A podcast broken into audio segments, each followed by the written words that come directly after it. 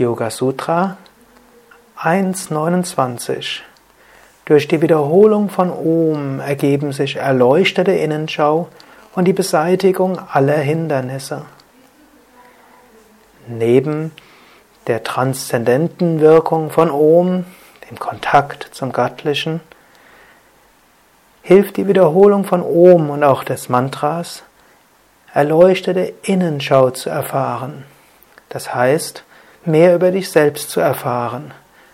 Wenn du dir deiner selbst nicht bewusst bist, dann wiederhole ein paar Mal Om oder dein Mantra und dann schaue in dich hinein. Wenn du nicht weißt, was jetzt in dir gerade passiert, wiederhole ein Mantra. Über das Mantra erhebst du dein Denken und du kommst zu einer tieferen Bewusstheit.